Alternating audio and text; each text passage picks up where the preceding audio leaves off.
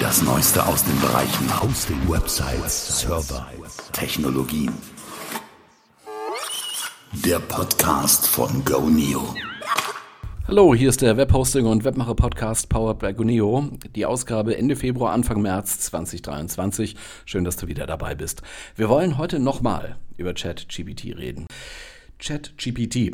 Ich glaube, so einen schnellen Durchlauf durch diese Halbkurve hat man selten gesehen. Die Frage ist aber, wo stehen wir denn da eigentlich, wenn man so diese klassische Halbkurve anlegt? Da gibt es ja klassischerweise am Anfang, neue Technologie kommt, ein Riesenanstieg in der Aufmerksamkeit, geht nach oben auf den Gipfel der Aufmerksamkeit und dann kommt ein Absturz in das Tal der Desillusion. Und dann erholt sich das Ganze so wieder in der Wahrnehmung nicht mehr so hoch bis zum maximalen Punkt. Dafür ist man dann in einer produktiven Phase oder kommt in eine produktive Phase. Das ist also eher so ein, so ein Phasenmodell. Es geht zurück auf ein Research-Unternehmen, Gartner. Die haben das Konzept halt mal entwickelt und die haben so fünf Phasen identifiziert, was man so in technologischen Entwicklungen immer gesehen hat. Erstmal ein Hype ganz hoch, Riesenaufmerksamkeit und dann hat keiner mehr davon geredet und so nach und nach kamen dann Produkte, die auf ein Konzept dann eben aufsetzen. Ja, es heißt Hype Cycle stellt man sich jetzt einen Kreis vor. So ein Kreislauf ist es aber nicht. Es ist kein Kreis. Halbcycle-Modell trifft es nicht so richtig. Ein Phasenmodell. In dem Sinn halt auch nicht wissenschaftlich. Und die Phasen, die da mal so identifiziert worden sind, sind auch nicht zwingend und, und für alles anzuwenden. Aber man kann ja mal sich angucken, also wie viel Aufmerksamkeit ist auf einem Thema und äh, wie sieht das im Zeitverlauf aus. Zeichnet man eine Y-Achse hoch wie die Aufmerksamkeit und auf der X-Achse hat man dann die Zeit und dann ähneln sich die Wahrnehmungen dann immer. Also erstmal alles super, alles toll und äh, hohe Erwartungen, Desillusion und dann, wenn es gut läuft, kommt eben so eine produktive Phase dann hinten nach.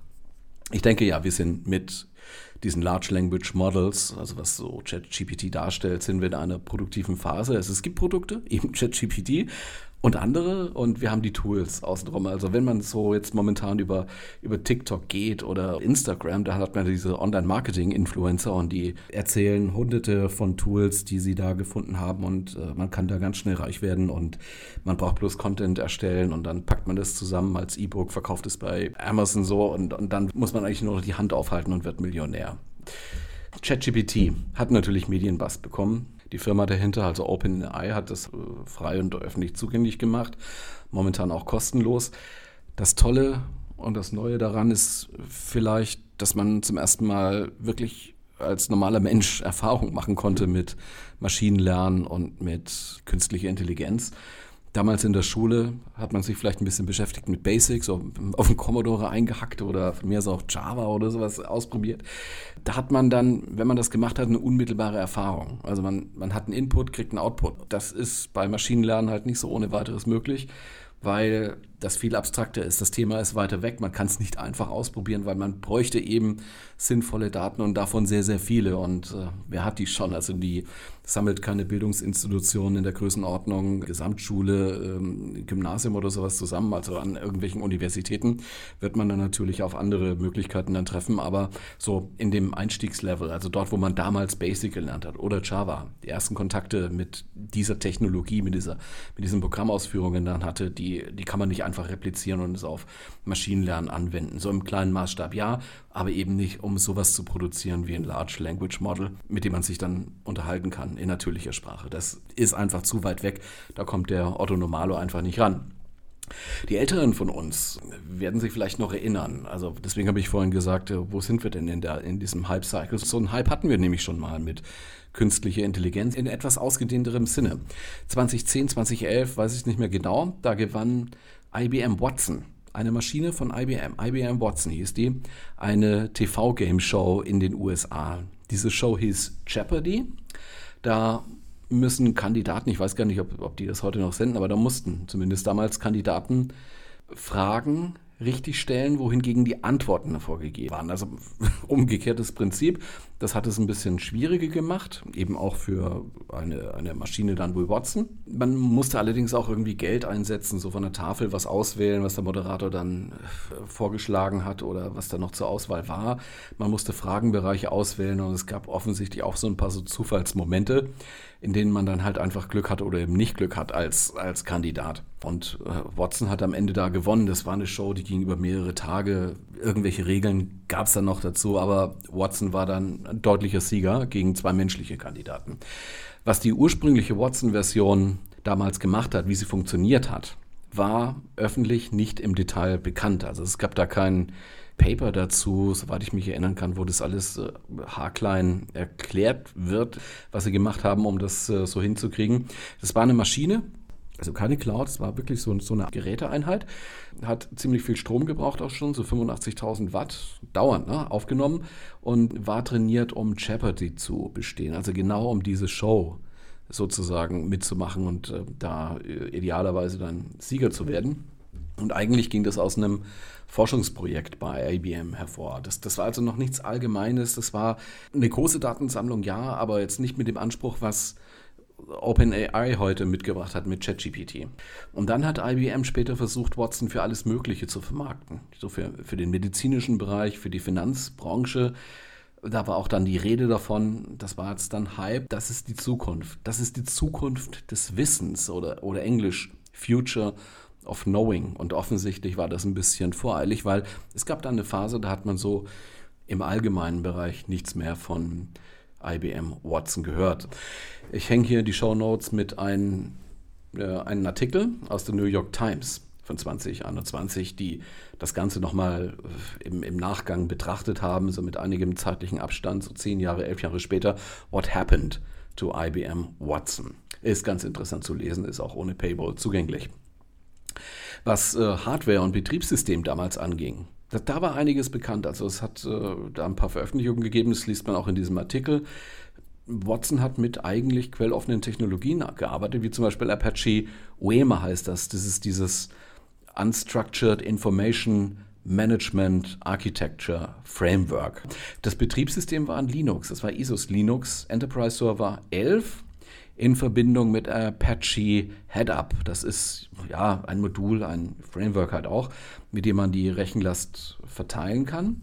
Gearbeitet äh, hat man während der Show zumindest mit äh, einem Power 7 Prozessor, der da eingebaut war. Der hatte acht Kerne und einen Arbeitsspeicher von 16 Terabytes als RAM. Das war 2010.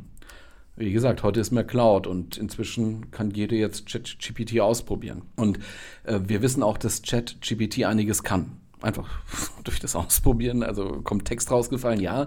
Kann auch beim Programmieren helfen, Code selber ausführen geht nicht. Das müsste man mit anderen Mitteln machen. Die meisten werden jetzt erstmal ChatGPT so einsetzen, äh, dass es erstmal darum geht, Text herzustellen, schneller herzustellen, das Ganze effizienter zu machen. Und wenn man diese Texterstellung mit dem Ziel SEO macht, sollte man halt ein bisschen aufpassen, dass man da nicht abgestraft wird. Also es gibt Tools, die so hergestellte Texte, also mit einer mit einem Algorithmus hergestellte Texte erkennen können. Äh, beim Webseiten-Content und bei SEO geht es darum, dass man diese Texte eben nicht als maschinell erstellt erkennt, damit man da nicht geflaggt wird, damit man da nicht rausfällt aus dem Suchindex und so weiter. Bei Google zumindest Stand heute. Da muss man also meines Erachtens diese, diese Texte, die man damit produziert, als Entwurf betrachten müssen, massiv umgeschrieben werden. Ja, da kann man auch wieder andere AI-Tools benutzen. Man kann auch mal eine Übersetzung machen über verschiedene Sprachen, mal schauen, was dann noch rauskommt. Aber auch diese maschinell erzeugten Übersetzungen werden offensichtlich als maschinell erstellte Texte erkannt. Also das ist nicht die Lösung. Also man muss offensichtlich selber entsprechend viel umschreiben. Man kann auch Mathematikaufgaben damit lösen, so Textaufgaben. Man kriegt sogar eine Erklärung dazu, was wie gemacht werden muss. Und ChatGPT kann auch Code ausgeben. Da erhebt sich in unserem Kontext die Frage, kann ChatGPT eine eigene Webseite erstellen? Um das so zu beantworten, im Prinzip ja. Äh, was man rausbekommen kann, ist vielleicht so Beispielcode auf HTML, CSS-Basis und so eine, so eine einfache Startseite würde man damit wahrscheinlich hinbekommen. Es gibt auch die Möglichkeit, sich den Ansatz für ein WordPress-Plugin zu erstellen. Haben wir auch mal ausprobiert. Da gibt es im Guneo-Blog ein Beispielvideo. Da haben wir es einfach mal ähm, getestet und äh, es sieht zumindest sinnvoll aus, was da äh, produziert wird. Wir können es aber nicht in, in echt nachstellen, weil ein API, äh, eine Programmierschnittstelle von Google Finance ausprobiert worden ist oder verwendet worden ist. die einfach nicht mehr existiert. Also diese, diese Schnittstelle hat Google inzwischen zugemacht.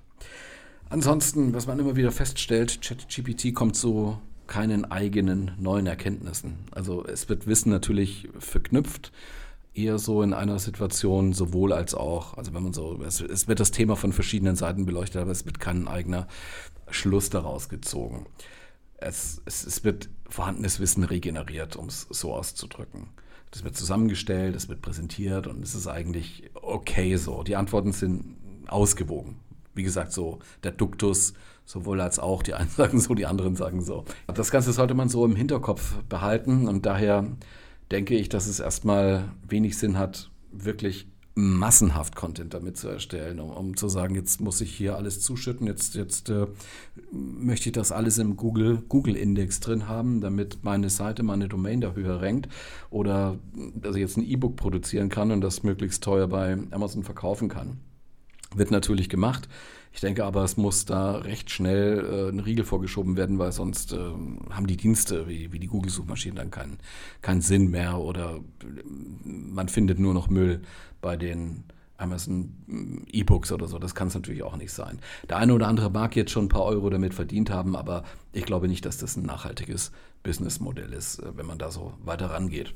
Man kann das Modell, dieses äh, Large Language Model à la ChatGPT, kann man auch wie eine Suchmaschine mit natürlicher Sprach- und äh, Sprachein- und Ausgabe verwenden. Es gibt jetzt inzwischen auch Plugins für WordPress, um ChatGPT einzubinden.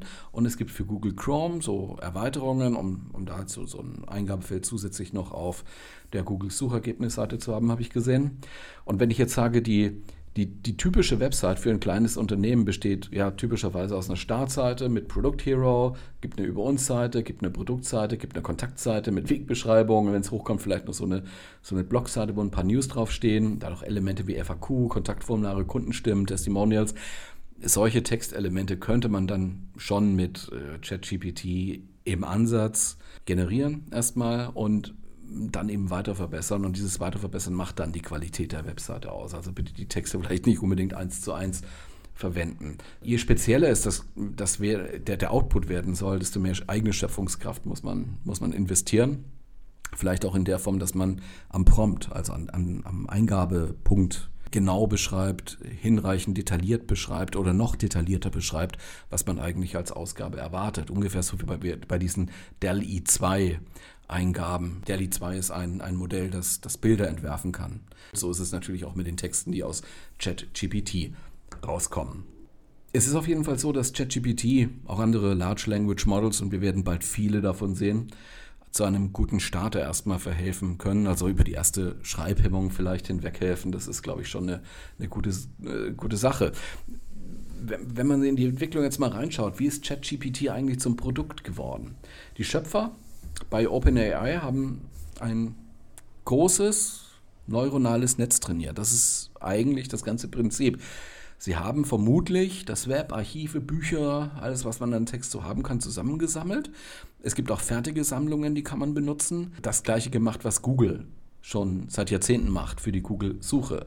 Google hat ja auch Google Books aufgelegt, das heißt viele Bücher digitalisiert, gescannt und, und umgesetzt die sitzen auf sehr, sehr hohen Wissensbergen. Es gibt wahrscheinlich wenige Institutionen, die mehr gescrapte oder, oder mehr ge, gescannte Daten haben wie Google. Das könnte sich jetzt auszahlen in dieser AI-Race. Ja, was muss dann gemacht werden? Man hat dann, man hat dann viel Text. Dann muss dieser Text, dieses ganze Material aufbereitet werden, damit es verwendbares Trainingsmaterial wird. Es ist jetzt nicht nur eine typische Tagging-Geschichte, also nicht so eine Verschlagwortung oder so. Es geht nicht um Keywords hier. Es ist eigentlich ein anderes Ziel. Es geht um diese Wortmuster. Man hat gegebene Wortmuster und dazu muss man passende Output-Wortmuster liefern, sozusagen. Das ist das Ziel des Ganzen. Das Material dient dazu und muss dazu aufbereitet werden, ein Training zu ermöglichen. Ich habe das und dann soll das rauskommen. Und das in, in einem sehr, sehr großen Maßstab. Das muss auch teilweise mit menschlicher Unterstützung gemacht werden. Also gerade diese Bereinigung ist hier wichtig. Je nach Projekt geht man da etwas anders vor. Und dann stellt sich die sehr rechenintensive Aufgabe, letztendlich die Aufgabe festzulegen, welcher Input am wahrscheinlichsten zu welchem Output passt. Umgekehrt, besser gesagt. Ne? Also, welchen Output muss ich liefern, der am wahrscheinlichsten und am besten in diesem Sinne zum Input des Users gerade passt. Und hier kommt jetzt das neuronale Netz ins Spiel, das trainiert worden ist oder trainiert werden muss. Das sind Milliarden an Verbindungen zwischen Knoten. Und die tragen sozusagen die, die Parameter in sich. Und diese Parameter müssen festgelegt werden durch den Trainingsprozess. Und im produktiven Prozess, wenn man einen Input macht, eine Frage stellt oder so, muss eben dann der wahrscheinlichste Output basierend auf den Trainingsdaten gefunden werden. Das ist das Prinzip. Das ist extrem aufwendig. Ich habe bereits berichtet von Bloom, das ist ein ähnliches LLM-Projekt. Da hat man 48 Server eingesetzt mit acht NVIDIA A100 Grafikprozessoren in jedem Server. Waren auch immer 80 GB auf diesen Grafikprozessoren drauf. Also insgesamt 384 Grafikkerne.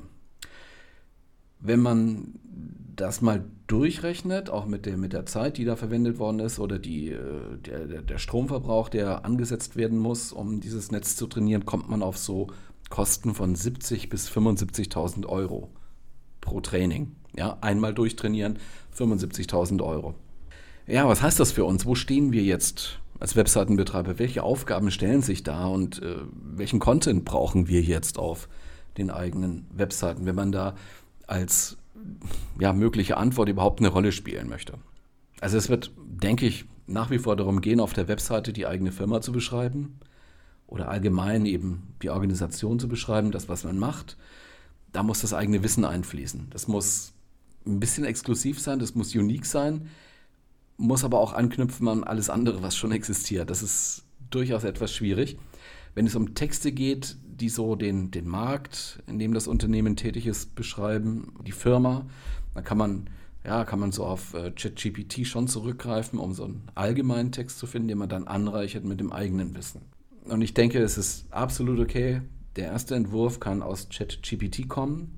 Wenn es eine sinnhafte Antwort ist, kann man davon ausgehen, dass man, dass das irgendwo schon irgendwo mal so steht. Der Text, den du fertigstellst, der sollte schon unique sein. Das gilt auch für die Bilder, für Produktbeschreibungen, für das Firmencredo, für das Mission Statement, alles, was die typischen Inhalte einer, einer guten Webseite angeht.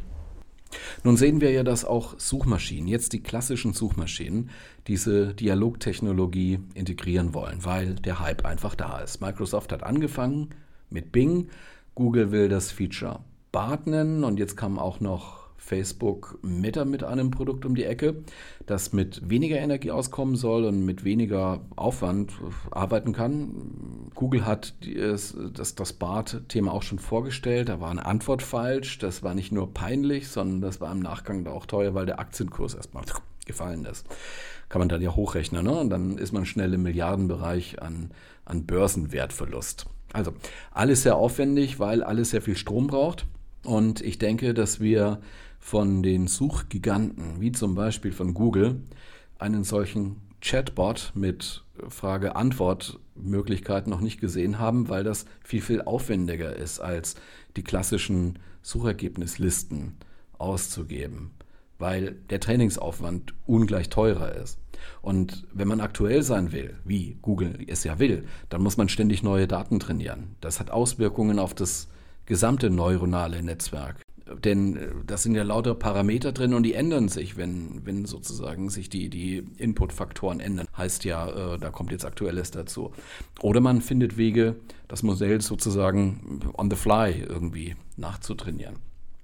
Dann stellt sich jetzt für uns Webseitenbetreiber aber immer noch die Frage, wie bekommen wir denn unsere Informationen, die wir auf der eigenen Webseite haben? Wie kommen, wie, wie kommen die in den Wissensstand, die diese Large Language Models überhaupt verwenden? Ja?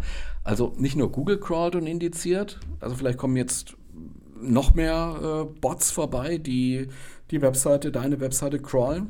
Sollte man vielleicht dann nicht ausschließen über die Robots.txt oder so. Mittlerweile geht das ja auch extrem schnell, täglich, on the fly. Also man, gerade so im, im, im Newsbereich, da macht man, macht man einen Artikel und äh, wenn man als äh, Medium da irgendwie getaggt ist, dann hat man mehr oder weniger sofort die, die Information im Google News Index. Es gab aber auch Zeiten, da musste man immer auf diesen nächsten Google Dance warten, weil da wurde der ganze Google Index eben auch nur monatlich, dreimonatlich oder sowas indiziert. Das hat dann immer ewig gedauert, hat alles in die Luft geworfen, die ganzen Rankings haben sich verändert. Heute geht das immer on the fly, es ist täglich anders. Es ist immer noch der Ansatz, überhaupt in den Bestand zu kommen, mit den Informationen, die man auf der eigenen Webseite hat. Einfacher wird die Optimierung für Suchmaschinen dadurch sicher nicht. Was wir auf den Webseiten machen können, ist halt eben unique zu sein, wichtige, nutzwertige Inhalte auf den Seiten zu haben, was wir halt schon immer machen. Ne? Ähm, so wie halt auch unter den SEO-Gesichtspunkten es schon immer wichtig war. Und dann muss man das, dieses, diese, diese Cleaning-Prozesse, diese, dieses Deduplizieren von überflüssigen Inhalten überleben. Und dann taucht die eigene Brand vielleicht bei einer entsprechenden Frage mal als Antwort auf. In welcher Zahl diese Antworten ausgegeben werden, das, so wie man sich das vielleicht wünscht, lässt sich dann wahrscheinlich nicht mehr so einfach äh, erfassen, wie das heute möglich ist, also indem man einfach Suchergebnisseiten von Google auswertet und zählt, wo bin ich denn, an welcher Position, auf welcher Seite.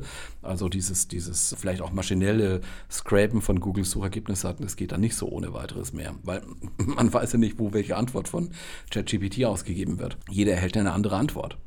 Man müsste also immer wieder ChatGPT oder andere Tools nach Begriffen, nach der Marke, also nach der eigenen Marke oder den Zusammenhängen fragen und man müsste sehen, wer welche Antworten unter welchen Bedingungen bekommt. Das scheint mir dann sehr, sehr viel komplexer zu sein als heute. Klar scheint, wir müssen uns darum kümmern, wir müssen Inhalte produzieren. Frage ist, ob das über Social Media gut funktioniert. Meine Wahrnehmung ist, das, was an, an Inhalten in ChatGPT drin ist, hat mit Social Media offensichtlich nicht allzu viel zu tun. Also ich glaube nicht, dass das Trainingsmaterial viel Social Media Zeug enthält. Es wird sicher mehr Produkte geben, nicht nur ChatGPT. Die werden vielleicht auch mehr, mehr Social Media Content in Bestand aufnehmen, also Audio und Video, das muss dann erstmal transkribiert werden. Man kann da natürlich mehr Aufwand treiben, um das Material dann maschinenlesbar zu machen und zu vertexten. Es sind halt Sprachmodelle und keine bilderzeugende oder, oder audioerzeugenden Modelle. Aber die passen jetzt nicht zu einem Suchansatz und nicht zu, so einer, zu solchen Frage-Antwort-Use-Cases und sie lösen keine Matheaufgaben. Fazit draus. Was können wir machen? Schön die Webseiten weiter pflegen, Webseiten betreiben, neue Webseiten bauen, ausbauen, aktuell halten. Wie immer. In diesem Sinne also frohes Schaffen. Das war's mit dieser Episode im Webhosting und Webmacher Podcast. Ihr könnt ja gerne an der einen oder anderen Stelle mal schreiben, wie ihr das seht, wie ihr mit äh, Large Language Models umgeht als unterstützende Funktion oder lasst ihr das erstmal draußen aus Angst vielleicht vor einer potenziellen Abstrafung durch Google. Ich hoffe, wir hören uns hier im Podcast wieder und du bewertest vielleicht auch diesen Podcast im Podcatcher deiner Wahl. Folge uns auch auf YouTube. Das sind jetzt auch ein paar Videos eben auch zu dieser AI-Geschichte. Äh, du siehst auch ein paar Beiträge dazu im Goneo-Blog. Und den Blog findest du unter www.goneo.de slash blog. Bis zum nächsten Mal dann. Ciao.